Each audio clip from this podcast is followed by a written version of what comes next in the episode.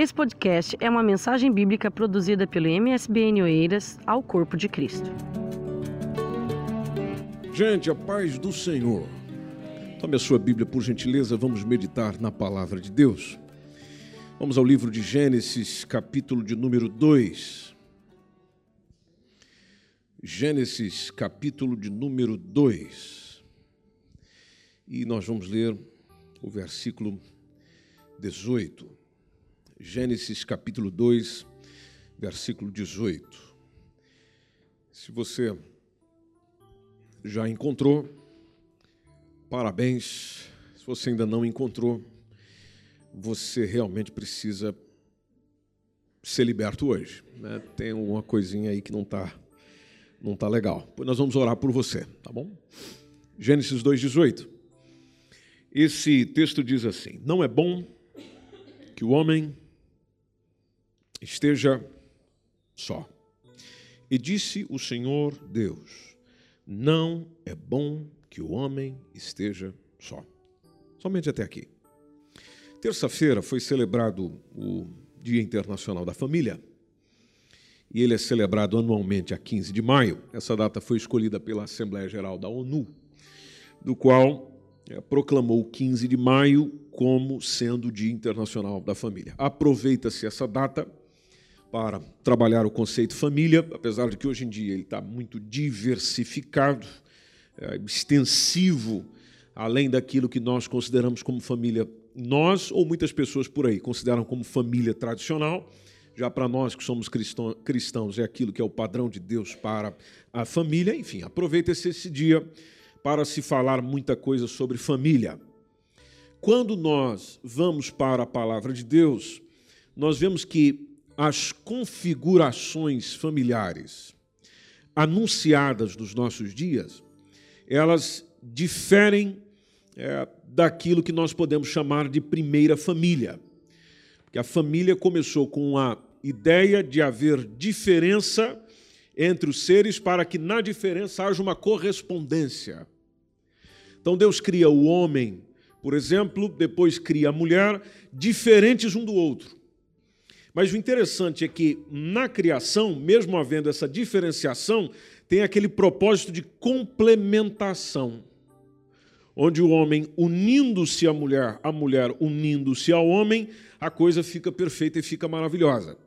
Se você observar, por exemplo, o versículo 19 do texto onde nós estamos, o texto conta que o Senhor, Deus, havia formado da terra todo animal do campo, toda ave, todas as aves do céu, e trouxe esses animais para Adão para este ver como lhes chamaria. E tudo o que Adão chamou toda alma vivente, isso foi o seu nome. Aí o verso 20 diz que Adão pôs o nome a todos, ou a todo gado, às aves dos céus, a todo animal do campo. Aí a parte final do texto diz que para o homem não se achava adjutora que estivesse como diante dele para o homem não se achava adjutora que estivesse como diante dele. Ou seja, não se encontrou para o próprio ser humano alguém que com ele cooperasse e correspondesse intimamente. O Adão observa que cada um tem a sua, o seu par, cada um tem as suas, a sua complementaridade, mas, complementariedade, melhor dizendo, mas ele só estava só. Então, o Gênesis 2, 22 e 23 nos lembra que com a costela que havia tirado do homem, o Senhor Deus modelou uma mulher. E, e, e como alguns dizem, fez um excelente trabalho. Amém, homens? É, poxa vida, só eu e Josias estamos de acordo. Opa, então beleza. É, modelou uma mulher e a conduziu até ele e trouxe até Adão. O versículo 23 tem uma expressão de Adão quando isso aconteceu que o Adão disse o seguinte: Esta é agora osso dos meus ossos e carne da minha carne. Esta será chamada varoa, porquanto do varão foi tomada. É, pensa aqui comigo uma coisa muito interessante. Os ossos são o que há mais de interno em nós, seres humanos. E, e eles são a nossa, a nossa estrutura, o que nos mantém de pé são os ossos são os protetores, por exemplo, dos nossos órgãos vitais. São aquela parte do nosso corpo que ainda permanece quando o corpo entra em decomposição, porque o restante do corpo é, vai inteiro, mas os ossos permanecem lá. Já perceberam isso? Então, é, é, osso na Bíblia, e depois você pode estudar melhor sobre isso, osso na Bíblia significa a essência da pessoa. Há diversos textos que falam dos ossos. E, e quando o, o, Adão fala, essa é osso dos meus ossos, está dizendo, nós temos a mesma essência. Nós temos o mesmo sentido. Eu e ela temos o mesmo significado, o mesmo espírito, a mesma intenção, o mesmo conteúdo. Ou seja, nós somos iguais apesar de sermos diferentes.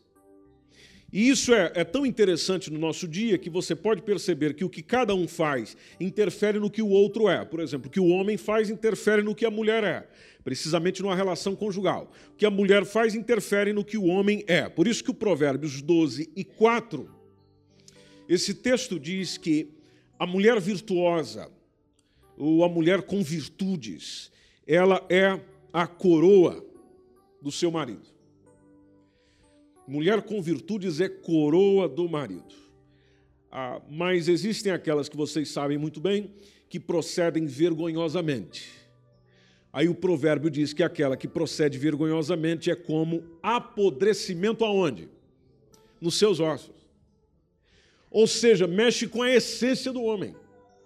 Aquela que procede vergonhosamente mexe com a essência dele, do que ele é. Ah, o, mesmo livro de Provérbios, só que no capítulo 18, versículo 22, ele já tem uma notícia boa. Ele diz que quem encontra uma esposa descobre algo excelente. E ainda o texto diz que essa pessoa recebeu uma bênção especial do Senhor. Você que concorda diz amém. Opa, até a mulher disse amém. Ah, exemplo, o Isaac, que você já ouviu falar dele. O Isaac foi consolado depois que ele casou com a Rebeca. É, justamente por causa da morte da sua mãe Sara, o Isaac estava muito triste, depressivo. Quem resolveu a parada do Isaac? Rebeca. Tanto que Gênesis 24 e 67, é, depois que acontece todo aquele processo, aquela história com, com Eliezer, o texto diz que o Isaac é, trouxe para a tenda da sua mãe, depois que ele ouviu tudo o que tinha acontecido, trouxe para a tenda da sua mãe, Sara, tomou a Rebeca, foi-lhe por mulher, e ele amou Rebeca.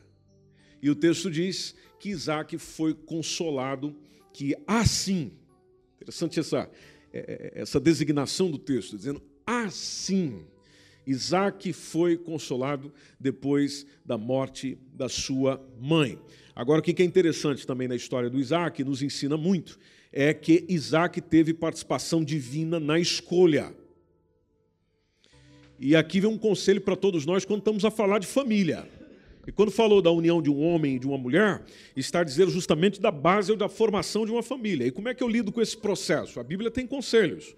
Um deles está em Provérbios 19, 14. Provérbios 19, 14 diz que casa e fazenda são herança dos pais. Só que a mulher prudente vem de onde? Do Senhor.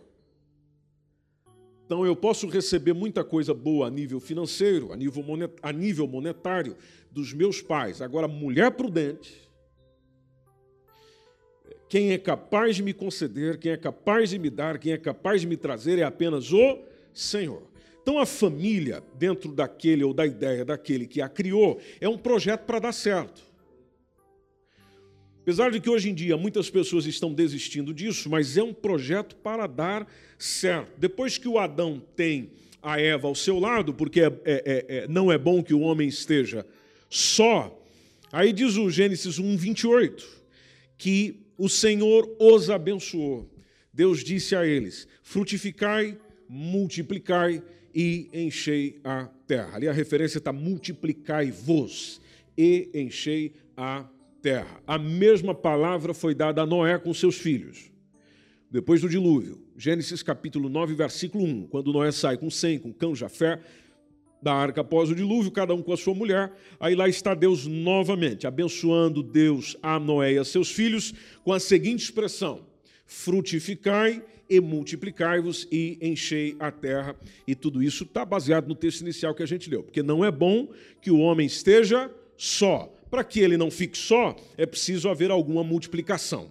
Deus tratou e pensou nisso, que naturalmente está sintetizada no ato sexual, onde Deus pensou no prazer como algo facilitador para esse processo, ou para esse propósito. Ele planeou para ser feito com o outro, desfrutado com o outro. E, naturalmente, como o ser humano está cada vez mais egoísta, até nessa área o ser humano está buscando saciar sozinho.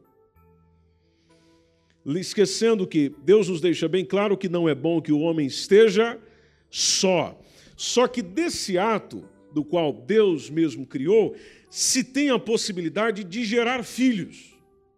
E o Salmo 127, 3 diz algo interessante, que os filhos são herança do Senhor.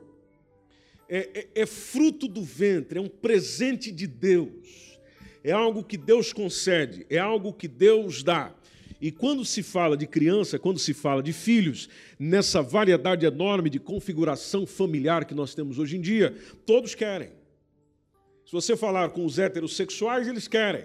Se você falar com os homossexuais, eles querem. Todos querem ter filhos. E esse presente desejado por todas as famílias do nosso dia, ele está é, é, tomando uma, uma concepção, um pensamento que deixa de ser herança do Senhor conforme ele queria na herança que tinha para dar ao homem.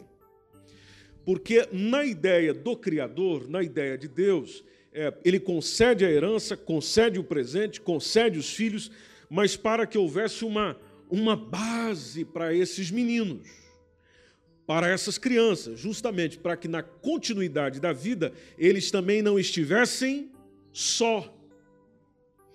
Porque se eu cresci, se eu participei da vida familiar, sempre vendo um dos progenitores, ou meu pai, a minha mãe só, naturalmente, na minha caminhada futura, será exatamente o mesmo. Há uma grande probabilidade disso acontecer porque aquilo que nós somos formados é bem provável que nós venhamos a desenvolver a vida depois. Há exceções? Há, mas não podemos negar a influência que isso tem.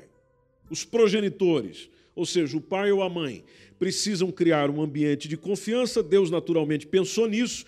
Para que haja um ambiente de confiança, os intervenientes precisam ser pessoas de confiança, Toda pessoa de confiança quer criar laços fortes, quer criar compromissos, afinal é isso que dá a possibilidade tanto de demonstrar quanto também de conhecer a confiança do outro. É quando existe um compromisso, é quando existe uma ligação, é quando existe um pacto, é quando existe um acordo, é quando existe um tratado. E aí é onde Deus começa a instituir o casamento. E dentro dos elementos do casamento existe um, um, uma uma pecinha que nós conhecemos, que na verdade se coloca no dedo, mas tem muito mais além, muito mais significado, às vezes, do que a pessoa imagina de só colocar no dedo, que é chamado de aliança, que sendo essa aliança o pacto, o tratado, o acordo de permanecer com esta pessoa ou fiel a essa pessoa até que a morte o separe. Conceito esse que já nos nossos dias, no nosso tempo, também se perde. Já, já fica para trás. Então, quando, é, por exemplo, na terça-feira, durante o dia da família, eu ficava com a seguinte questão: será que eu comemoro ou será que eu choro? É, com essa data, é, já que o mundo está refletindo nela hoje, eu, eu celebro ou eu entristeço? Porque do jeito que as coisas caminham, nós estamos entrando numa, numa ideia de, de casamento, de família, de vivência, de compartilhar com o outro, da qual não foi exatamente a maneira que Deus, que é o Criador de tudo isso, que é o que começou tudo isso, pensou para a própria humanidade. E aí nós vamos entrando numas concepções humanas, numas concepções demoníacas, numas concepções filosóficas, nas concepções do nosso tempo e esquecendo que a palavra de Deus diz exatamente sobre as minhas relações, da minha relação com o outro. Do qual Deus coloca para eu viver com o outro, seja nas alegrias, seja nas tristezas, seja na saúde, seja na doença, e é onde entra aqui até a parte da intimidade com o outro, e só com esse outro. Porque até na intimidade é necessário uma responsabilidade. E vocês estão vivendo nesse século, no mesmo ano que eu estou vivendo, e sabem que até na, na intimidade, onde alguém se une ao outro sexualmente, a, a parte da responsabilidade ela está sendo deixada de lado, esquecida, onde hoje é diversão. Se faz por diversão, se faz para sentir prazer, não se faz por ter um compromisso. Não se faz por dever pagar a benevolência um ao outro. Não se faz por querer é, é sentir no outro algum prazer de viver ou de aproveitar aquele momento. Não, se faz simplesmente por uma curtição.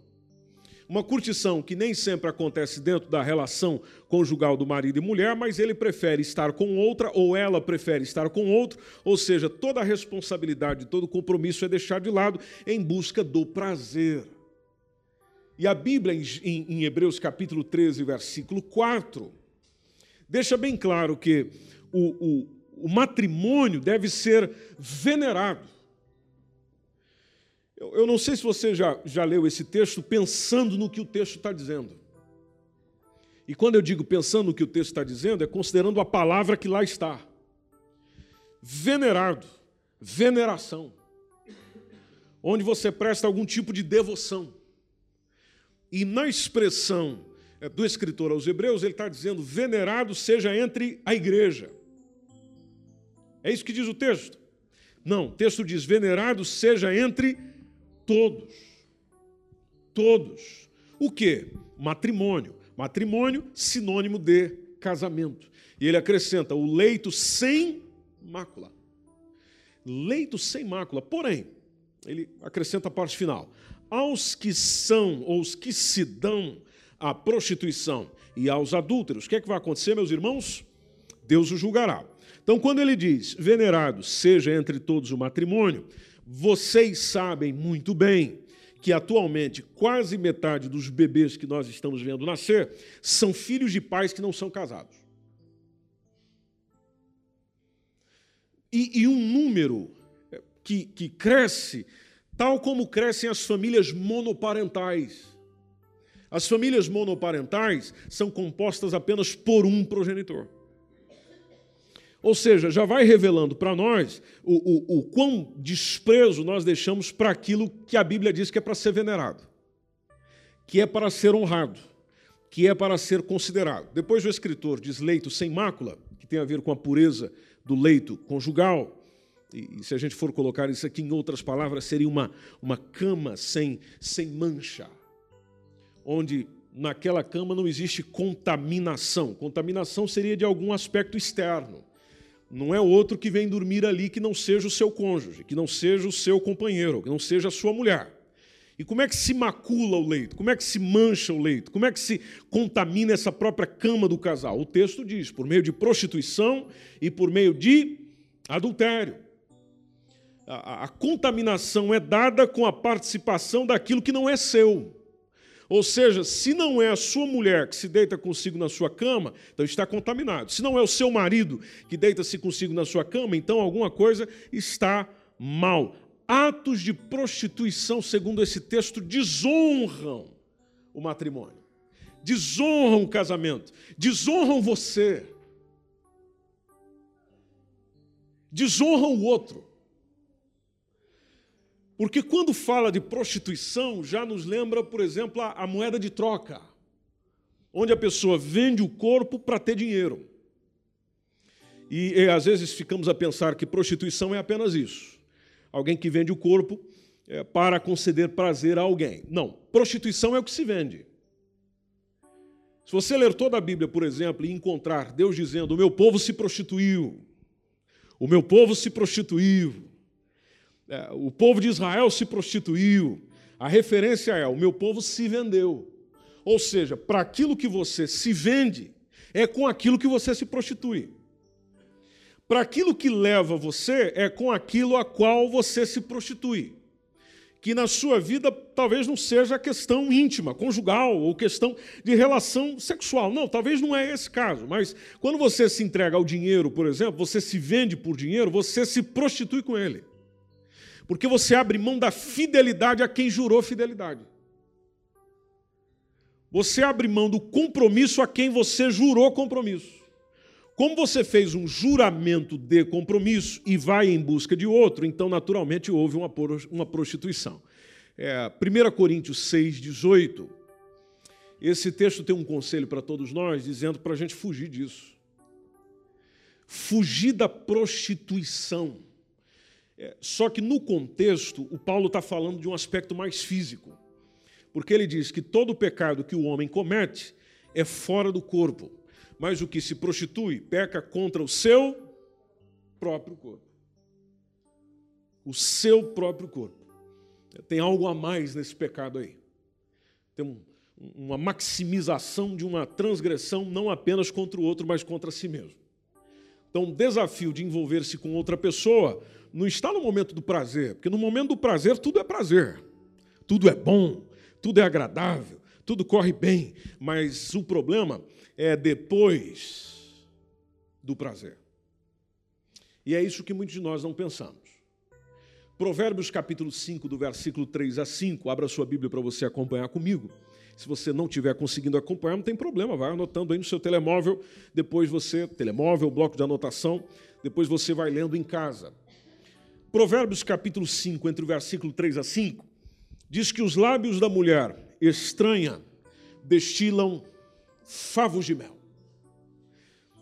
O seu paladar é mais macio do que o azeite. Mas o seu fim, verso 4.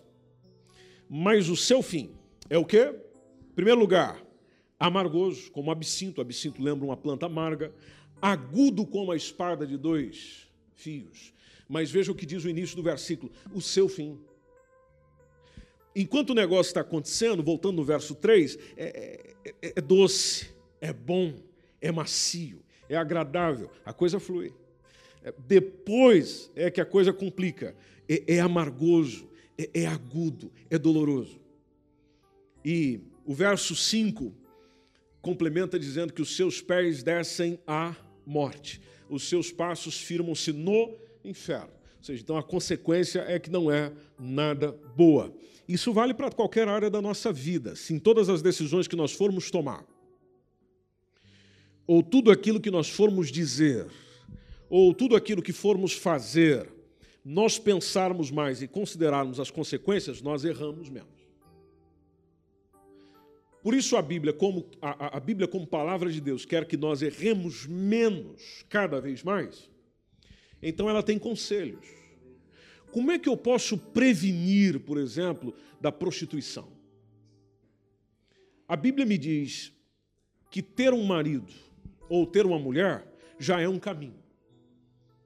Porque 1 Coríntios capítulo 7, versículo 2, ele diz, o, o Paulo está expressando um, um parecer sobre esse assunto, e ele diz que por causa da prostituição, veja a justificação de Paulo ao dizer esse assunto, por causa da prostituição, Cada um tem a sua própria mulher.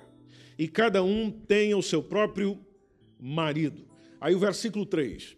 O marido paga à mulher a devida benevolência, ou seja, ele precisa ser cumpridor do que lhe cabe como marido, da mesma sorte a mulher ao marido. Então, como é que eu posso trabalhar a prevenção nesse sentido? Marido, esposa. Aí você olha para mim e diz: Pois é, estou buscando. Então vá em frente. Porque isso faz parte do teu caminho de prevenção para que coisas piores não aconteçam na tua vida. Tendo essa pessoa, aí o conselho da palavra de Deus é: delicie-se com ela. Delicie-se com ele. Tanto que o Provérbios, capítulo 5, verso 18 e 19, diz que seja bendito o teu manancial. Esse texto fala justamente desse assunto. Bendito o teu manancial, seja, da água que você bebe, da fonte que você bebe, de onde você se alimenta. E o texto até acrescenta: e alegra-te com a mulher da tua mocidade. Alegra-te com ela. Aproveita bem.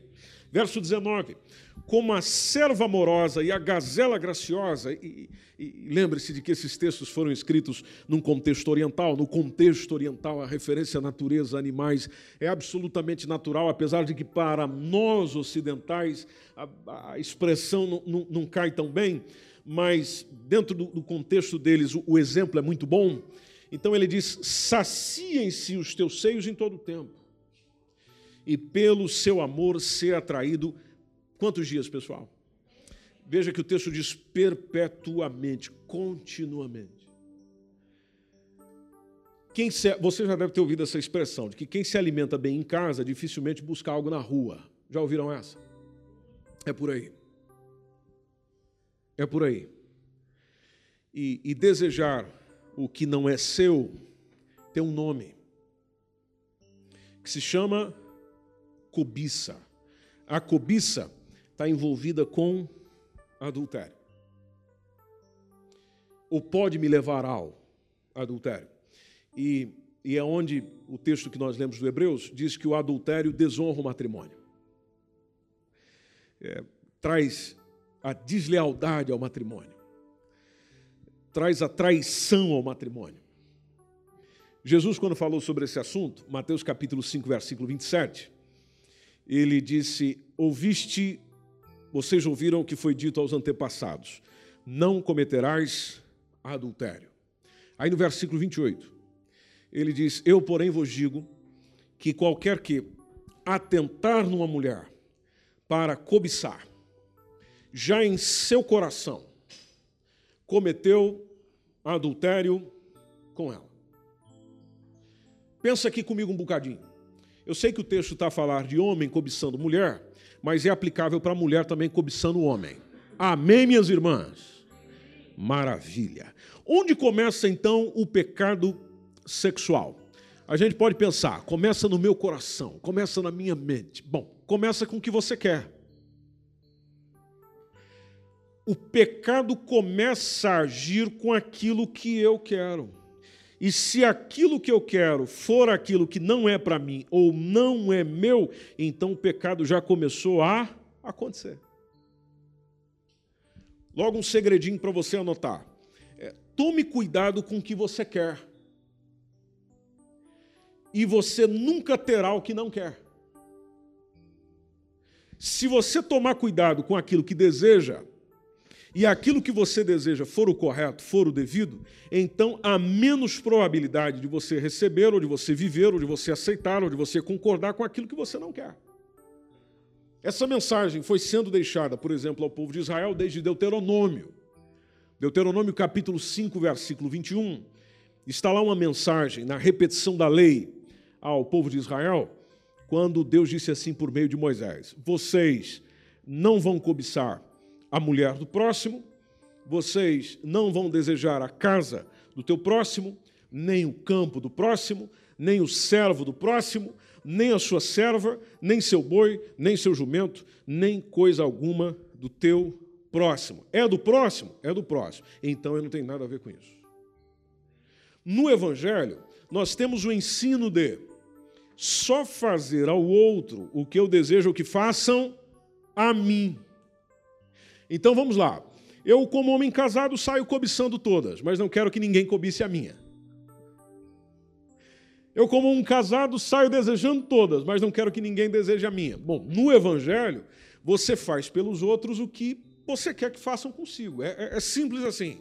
Tanto que Romanos 13, 9, é, essa mensagem é repetida, só que o interessante dessa citação de Romanos 13, 9 é que ele nos dá um conselho também até para que haja prevenção em nós. Quando ele diz, com efeito, não adulterarás, não matarás, não furtarás, não darás falso testemunho, não cobiçarás, e se há algum outro mandamento, tudo nessa palavra se resume. Que palavra é essa? Amarás ao teu próximo como a ti mesmo. Se eu amar o próximo como a ti mesmo, então não há espaço para adultério, Não há espaço para o assassinato, não há espaço para furto, não há espaço para falso testemunho, não há espaço para cobiça, não há espaço para transgredir qualquer um outro mandamento, porque tudo se resume exatamente nisso. Acontece um adultério mental, como disse Jesus, e isso vai produzindo ou pode levar facilmente ao adultério físico. E o adultério físico pode ter como consequência o divórcio o que tem a ver com a realidade de famílias que nós estamos vendo hoje. E gostaria eu de estar a falar de famílias de fora da igreja. Mas, infelizmente, como sabem vocês, nós temos visto a quantidade de divórcios aumentarem entre os evangélicos, entre agentes da igreja, entre os casais da igreja, entre os pastores da igreja. O que um dia foi unido agora é desunido por uma discórdia, por uma desarmonia, por um desvio, por uma quebra de confiança. E, e o problema maior é, não é o pecado, o maior problema é lidar com as consequências dele, como a gente já conversou aqui.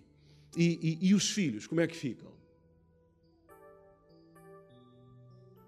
E os bens adquiridos em conjunto, que dá tanta briga para todo quanto é lado? E a vida que construíram juntos? E, e, as promessas de amor? E as juras de amor? E, e as palavras? E os momentos eternizados nas fotografias e nos vídeos? E os inúmeros bons momentos vivenciados na intimidade? Tudo isso são coisas para gerir, coisas para trabalhar quando alguém está num processo como esse. E que é totalmente desafiante. Se você já passou por isso, sabe bem do que eu estou dizendo. Se você não passou, que o Senhor nos guarde e nos proteja nesse sentido e a gente possa trabalhar a prevenção para que isso não aconteça. Amém, gente? Só que mesmo assim ainda tem espaço para perdão. A gente não pode esquecer dessa parte. Mesmo que tenha acontecido uma circunstância de traição, ainda há espaço para perdão. Não havendo perdão, Jesus Cristo também já especificou como é que a coisa vai ser. É, se você ver lá comigo em Mateus 19, porque Jesus tratou desse assunto, Mateus 19. Mateus 19, 9, é, o assunto ali, o contexto é sobre divórcio. Jesus diz que há uma certa tolerância para a dissolução, mas naturalmente, pela leitura que se faz do texto, é não havendo perdão, porque se houver perdão, a convivência com o outro passa a ser possível, ou retornar a estar juntos passa a ser possível. Mas vamos lá que não há pessoa já está desiludida, a pessoa já está cansada, a pessoa já está aflita com esse negócio todo. Como é que eu fico diante do meu Senhor? Como é que eu fico diante do meu Salvador? Bom, o próprio Salvador deu uma resposta para isso. Mateus 19, 9, quando Jesus disse assim: Eu, porém, vos digo que qualquer que repudiar a sua mulher, não sendo por causa de prostituição, exceção. Exceção não sendo por causa de prostituição. Mas ele repudiou a sua mulher. Vamos lá, que não foi por prostituição, repudiou a sua mulher. Aí Jesus diz que esse indivíduo vai lá e casa com outra. Jesus diz que ele fez o quê? Cometeu adultério. A, a, a mulher está livre dessa? Não. Porque Jesus disse que se alguém se casar com a repudiada, a rejeitada, o que, que acontece com essa pessoa? Também comete adultério. Então, nas palavras de Jesus, não havendo prostituição que justifique rompimentos, há novos pecados nessa dissolução do casamento e na construção de um outro, para ambos. Eu sei que é difícil a gente aguentar isso, engolir isso, mas o que eu vou fazer? É a palavra do Senhor, da qual tanto eu estou sujeito quanto você também. É, o problema, o problema é aquilo que você já sabe. O Salmos 42 e 7 diz que um abismo chama o outro abismo. E aí é onde o núcleo familiar sofre. Já que nós estamos a pensar sobre o, o, o dia da família, o núcleo familiar vai sofrendo com tudo isso. Pais e mães são trocados por padrastos e madrastas e o negócio vai indo. Agora, para a gente sair daqui com algumas dicas de prevenção. Prevenção para o divórcio, por exemplo. Ah, eu, eu, vejo o texto de Efésios 5 e 28 com um texto maravilhoso e fantástico para nós maridos e para você que é esposa, porque o Efésios 5 e 28 diz que nós maridos devemos amar a própria mulher. E, e o Paulo deu uma exemplificação. A exemplificação dele foi como ama o seu próprio. É, assim devem os maridos amar a sua própria mulher como a seu próprio corpo. E ele diz que quem ama a sua mulher, então ama-se a si mesmo. Coloque isso na negativa. Quem não ama a sua mulher, não ama a si mesmo. Então, se eu amá-la, eu estou me amando. Aí o versículo 33 do mesmo capítulo diz que assim também vós, cada um em particular, ame a sua própria mulher como a si mesmo. O que, que resta para a mulher? Segundo o texto bíblico, a mulher deve reverenciar o marido. Marido ama, mulher reverencia. Diversas vezes nós já ouvimos essa expressão. O texto bíblico não pede para a mulher amar, porque para ela isso é mais fácil. Então, ao homem, onde essa lidar com o amor e demonstrar o amor e vivenciar o amor é um, é um desafio a mais, então tem uma ordem: ame. E ame ela como você ama o seu próprio corpo. Se você amá-la, você ama a si mesmo. Mulher, já que você ama, reverencie. Reverencie. Reverência ao marido. Consideração ao marido. Honra ao marido. Por que, que a coisa está dando errado? Por que, que as coisas não estão sendo com a excelência que poderiam ser ou que a Bíblia diz? Você já sabe a resposta é que a gente foi para um outro caminho. Nós, maridos, em vez de amar, amamos outras. E desculpe aqui a generalização. Se não é o seu caso, não se aplica a você. A, a mulher que deveria amar, eh, honrar o marido, reverenciar o marido, provoca ele, briga com ele e envergonha ele. Ou seja, são comportamentos nossos que, em desrespeito àquilo que a palavra de Deus considera como importante para manter o núcleo familiar, a base familiar, a consequência é essa que nós estamos tendo. É, o pessoal casa hoje divorcia amanhã. Aí tem filhos daqui, filhos dali, aquele monte de filhos sem pai e sem mãe. A sociedade sofre. O que a sociedade está vivendo, vocês sabem disso muito bem, o que a sociedade vive é consequência do que a família vive famílias destruídas, sociedade destruída. Ah, as pessoas hoje não têm mais respeito por ninguém. Claro, não tem respeito nem por pai e mãe. Ah, as pessoas hoje em dia já, já, já não são mais é, tolerantes e tal. Claro, dentro de casa essa tolerância não acontece. E, e, isso tudo tem a ver com o momento que nós estamos vivendo, as influências dos ensinos que nós estamos tendo, seja nas escolas e assim sucessivamente. O que a igreja faz? Fica passiva, como se isso fosse natural? Não. A igreja foi chamada para ter uma voz profética. Nós temos que começar a falar sobre isso, discursar sobre isso, pensar sobre isso e fazer nisso. E fazer nisso. Fazer o quê? Fazer com que a palavra de Deus seja realidade dentro da minha casa. Porque se for uma realidade dentro da minha casa, então já é uma casa a menos para haver problema nesse mundo. Se a palavra de Deus fizer sentido dentro do meu casamento, então já é um casamento a mais para ser exemplo para tantos outros. Se a palavra de Deus fazer todo sentido na educação com os meus filhos, então já são filhos a mais para poder influenciar os outros e problemas a menos para outros poderem lidar. Ou seja, é nós que, como pais, mães, maridos, esposas, que servem a Deus, tomarmos aquilo que a palavra de Deus diz, de que não é bom que o homem esteja só, não é bom que a mulher esteja só. Deus nos criou para estar juntos e juntos com propósito. Vivermos esse propósito, experimentarmos esse propósito, avançarmos nesse propósito, é um bom caminho para a gente seguir. Esse foi mais um podcast, uma mensagem bíblica produzida pela igreja MSBN Oeiras. Siga nós nas redes sociais, Facebook, Instagram, subscreva o nosso podcast e também o canal no YouTube. Saiba mais em msbnportugal.com.